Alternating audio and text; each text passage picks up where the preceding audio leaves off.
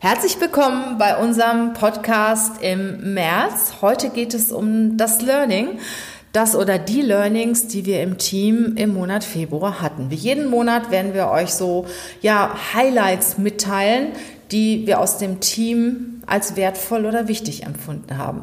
Heute geht es um das Thema Zeitmanagement. Da wird der Andy ein Tool zum Thema Zeitmanagement vorstellen. Andy, wie heißt dieses Tool? Das ist die Alpenmethode die Alpenmethode. Als zweites wird Jana sprechen über die Fastenzeit, was sie sich in der Fastenzeit vorgenommen hat und was Fasten mit Achtsamkeit zu tun hat. Und als drittes werde ich dir eine Geschichte über das Thema Entschuldigung erzählen und ja dich teilhaben lassen, welche, welches kraftvolle und wirksame Werkzeug doch eine Entschuldigung in der Kommunikation haben kann. Also bleib dabei, wir freuen uns auf dich. Bis gleich.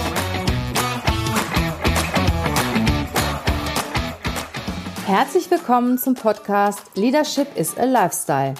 Der Podcast für Führungskräfte, die neben ihrer Karriere ein erfülltes und gesundes Leben führen möchten. Mein Name ist Regina Volz. Ich zeige dir, wie du das Beste aus dir, deinem Leben und deinem Business machen kannst. Und jetzt geht's los. Viel Spaß mit der heutigen Folge.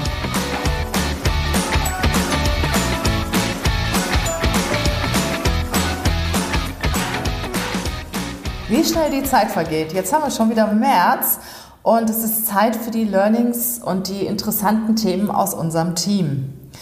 Heute sind Andy, Jana und ich dabei und wir werden euch ja ein paar interessante Highlights, Learnings aus unserem Team mitgeben. Heute fängt mal an der liebe Andy. Andy, los geht's. Danke, liebe Regina. Ähm, mein Learning war für den Monat Februar auf jeden Fall das Zeitmanagement da die letzten Wochen doch sehr intensiv waren und da muss man wirklich gut ähm, ja, planen und priorisieren. Und ähm, hinzu kam noch Karneval und das ist ja hier in Köln bei uns, äh, kann man ja gleichsetzen wie mit Weihnachten oder Ostern. Zeitmanagement ist, ja, ist, ein ganz interessantes Thema, Andy. Genau, genau. Dann erzähl mal, wie du jetzt dein Zeitmanagement in den Griff kriegst. also mir hat da wirklich ein sehr, sehr tolles äh, Zeitmanagement-Instrument geholfen, äh, was, ich, was ich gerne mit euch teilen möchte. Und zwar ist es die Alpenmethode. Alpen wie das Gebirge. Und zwar nach Lothar Seinhardt. So, und das Seifert. ist halt. Seifert. Oh, das mhm. kennst du wahrscheinlich. Ja, klar. Ja, klar. Das ist doch der, ich sag mal, Zeitmanagement-Papst schlechthin. Ja, mhm. ja, genau. Genau, und äh, das, äh, dieses, ähm, diese Methode fand ich sehr toll und die würde ich gerne mit euch teilen. Und zwar ist das ähm, gerade praktisch bei komplexen Projekten oder ja, Aufgaben, die man nicht gerade an einem Tag erledigen kann, die halt ein bisschen intensiver oder doch umfassender sind. Und das Interessante bei diesem Tool ist wirklich, dass man das eher abends macht und nicht immer morgens, beziehungsweise vor dem Projekt.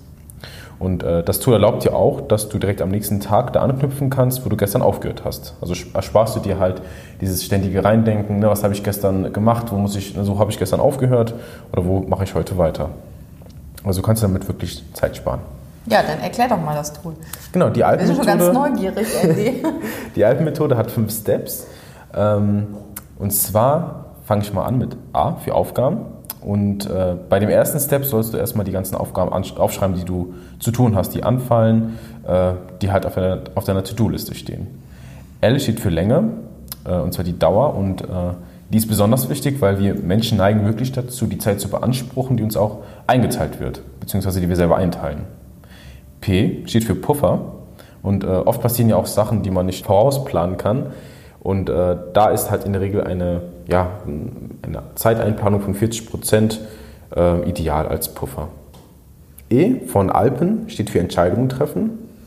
Und jetzt ist es halt Zeit für die Aufgaben, die du unter Punkt A herausgesucht hast, zu priorisieren. Also zu gucken, welche Aufgabe mache ich zuerst, welche ist gerade nicht wichtig oder kann ich sogar delegieren. Und der letzte Punkt von Alpen ist das N, steht für Nachkontrolle. Und jetzt checkst du nochmal, ob alles realistisch und machbar ist und überhaupt auch wichtig ist. Kommen die wichtigen Aufgaben am Anfang? Kann ich keine Aufgaben zusammenfassen oder sogar ja, irgendwelche Aufgaben weitergeben? Ich fasse nochmal zusammen. Alpen, A für Aufgaben, L für Länge, P für Puffer, E Entscheidungen treffen und N die Nachkontrolle. Das heißt, ich setze mich jetzt abends hin und priorisiere meine Aufgaben bzw. schreibe meine Aufgaben jetzt für den nächsten Tag auf, für die nächste Woche oder welche Aufgaben genau. nehme ich denn da? Genau. Also die Aufgaben, die du immer am Ende des Tages noch übrig hast, die werden halt mit dem Tool nochmal sortiert, mhm. damit du am nächsten Tag direkt durchstarten kannst. Ach ja, okay. Auf jeden Fall habe ich dann alle auf den Blick und weiß, womit ich am nächsten Tag starten kann. Richtig. Finde ich auch ganz, ich mache das eigentlich auch. Ich schreibe mir abends immer die Aufgaben auf, die ich am nächsten Tag mache. Was ich allerdings nicht mache mit Länge und Puffer, das finde ich eigentlich eine ganz gute Idee. Hm. Danke, Andy. Ja, viel Erfolg damit auf jeden Fall. So, Jana, jetzt bist du an der Reihe. Erzähl uns mal über dein Learning im Monat Februar. Ja, ich habe ähm, tatsächlich die Fastenzeit zum Anlass wow. genommen, ähm, mich ein, ja, ich sag mal auch ein bisschen mehr selbst zu reflektieren. Ähm, viele fasten Alkohol, Süßigkeiten, Fleisch, Fisch oder sonstiges. Ich habe ähm, ja tatsächlich mich auch so ein bisschen an dir orientiert, Regina. Du wow. hast ja auch gesagt, du möchtest bewusster äh, durch die Fastenzeit gehen. Und ähm, ja, auch wenn ich tatsächlich auf der einen Seite Süßigkeiten faste, habe ich es mir auf der anderen Seite zum Motto gemacht oder auch zur Aufgabe gemacht, mich gut um mich selbst zu kümmern. Da haben wir ja wirklich eins gemeinsam. Ja. Also ich habe mich nämlich jetzt auch mittlerweile auf die Süßigkeiten konzentriert mhm. und auch auf das bewusste Leben und bewusste Essen. Ja, und ich bin ähm, ja, neben dem Impuls von dir auch auf die Idee gekommen, was ich auch dir, ähm, lieber Zuhörer, liebe Zuhörerin, empfehle. Und zwar ist das ähm, die Seite Visual Statements. Ähm, bei Instagram folge ich denen und die bringen immer ganz tolle Zitate raus, ähm, die mich eben auch inspiriert haben. Ähm, zu sagen, mach es dir zur Aufgabe, dich gut um dich selbst zu kümmern. Und ja, das ist ein schönes Zitat und keine einfache Floskel tatsächlich für mich. Denn darauf folgt auch direkt das nächste Zitat, was sich für, mir, was sich für mich dann eben da, daran einschließt. Distanz zu negativen Menschen verbessert die Gesundheit. Und das ist etwas, was ich jetzt wirklich, wirklich gemacht habe. Ich bin ähm, oder ich habe mich von Menschen, die mich negativ beeinflusst haben in der Vergangenheit, distanziert so weit, dass ich die auch wirklich aus meinen sozialen Medien gelöscht habe. Denn mir ist aufgefallen, wenn diese explizite Person auch etwas gepostet hat, bei mir sofort wieder eine negative Grundstimmung gekommen ist. Und da denke ich mir, ähm, ich lebe nur einmal und das ist mir einfach zu schade. Das Leben ist keine Generalprobe und ich bin diesen Menschen entfolgt. Ich habe also das getan, was ich tun kann.